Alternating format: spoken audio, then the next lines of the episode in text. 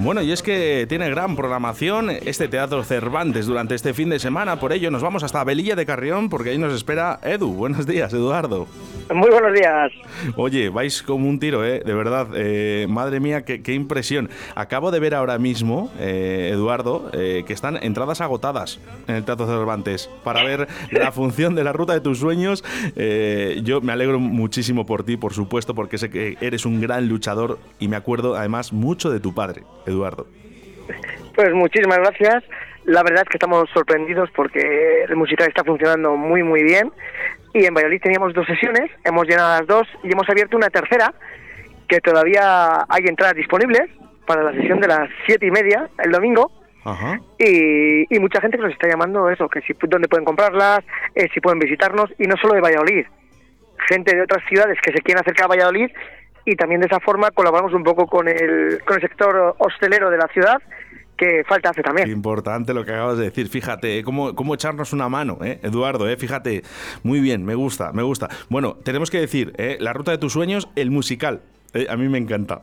¿Qué van a poder encontrar los niños y los padres? Que lo seguimos diciendo, ¿eh? como la anterior entrevista.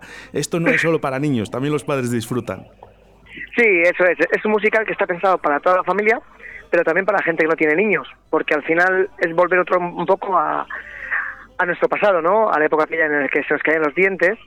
Y lo que hemos hecho es un disco que la gente puede escuchar en Spotify poniendo la ruta de tus sueños, para de esta forma aprender las canciones y en el momento que llegue el musical poder disfrutar aún más si cabe de todos los personajes que hemos creado.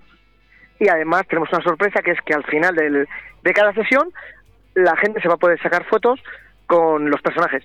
Qué bonito, qué bonito. Oye, Eduardo, lo que sí que es verdad, ¿eh? ¿eh? enhorabuena porque estás haciendo ilusión, ilusión a los niños y a los mayores.